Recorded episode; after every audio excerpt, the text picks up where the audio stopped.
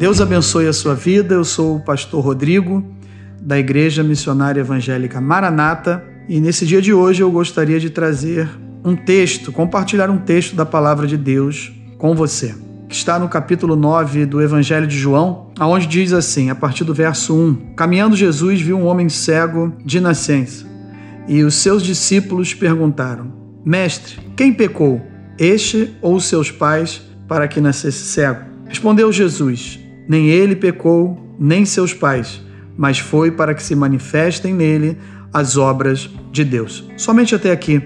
Eu queria falar sobre quando os meus olhos não veem solução, quando eu não enxergo, quando eu não consigo ver uma saída de determinadas situações que nós estamos vivendo. E quando esse texto aqui fala os olhos, é a nossa mente, né? Quando a nossa mente não consegue raciocinar, o nosso intelecto, o nosso entendimento não consegue extrair mais alguma coisa dentro daquela situação que nós estamos vivendo.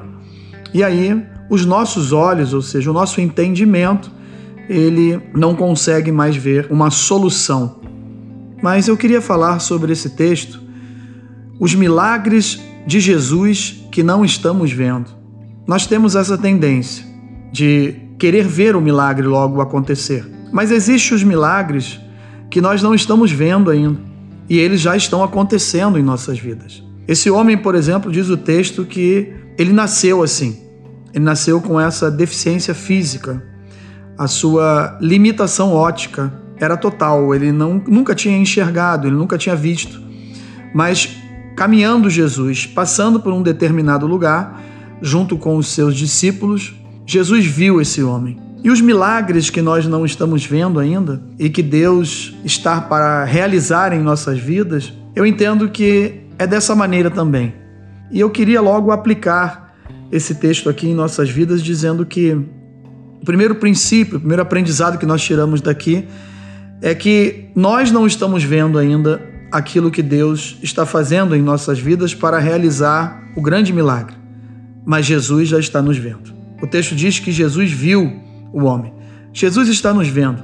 Ele sabe quem é você, ele sabe o que se passa no momento, ele está no controle da sua vida, ele sabe de todas as coisas, ele não esqueceu de você.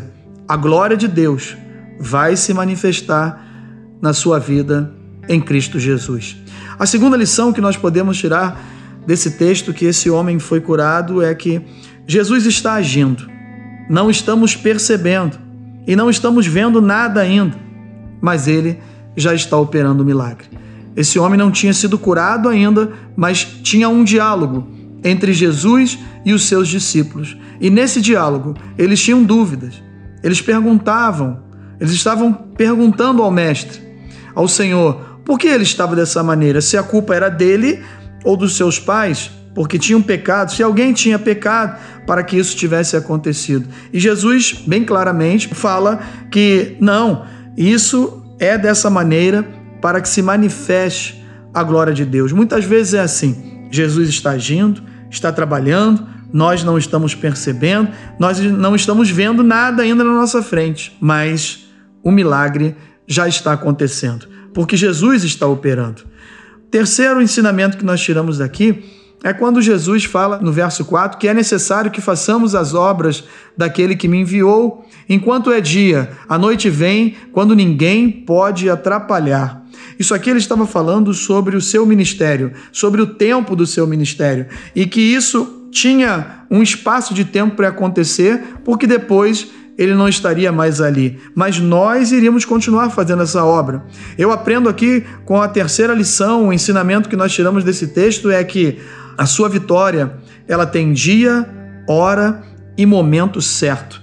Vai acontecer em nome do Senhor Jesus. Já tem o dia certo, já tem a hora certa, já tem o momento certo e Deus vai operar esse milagre. O quarto ensinamento que eu queria tirar daqui e compartilhar com você, o quarto é, princípio, a quarta lição é que Jesus faz do jeito dele. O verso 6 diz assim: Dito isto, cuspiu na terra e, tendo feito lodo, com saliva aplicou aos olhos do cego. Ele faz do jeito dele. É estranho, mas ele faz. Tá doendo, mas ele faz.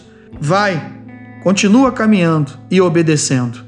Porque Jesus está fazendo algo que ainda não estamos vendo, mas o nosso milagre vai acontecer. O último ensinamento que eu queria compartilhar com vocês que nós tiramos daqui é que enquanto fazemos a obra de Deus, ele está fazendo o milagre.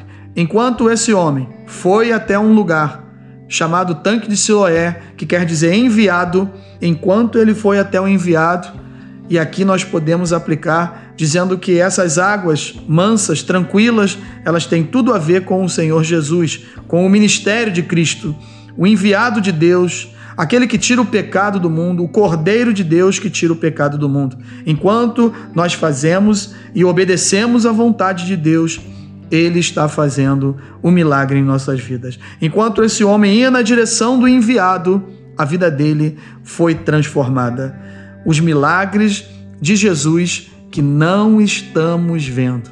Mas creia, Deus está fazendo um milagre na sua vida nesse dia de hoje. Que Deus abençoe a sua casa, a sua vida e toda a sua família. Vamos orar. Senhor Jesus, nós queremos te agradecer por mais um dia de vida, crendo que o Senhor está no controle de tudo que acontece conosco, pois a tua palavra diz que todas as coisas cooperam para o bem daqueles que amam a Deus e que foram chamados segundo os seus propósitos. Fica conosco, continue operando maravilhas e nos dê o nosso milagre, que nós ainda não estamos vendo, mas o Senhor já está fazendo e operando esse milagre em nossas vidas. Nós oramos agradecidos no nome do Senhor Jesus. Amém.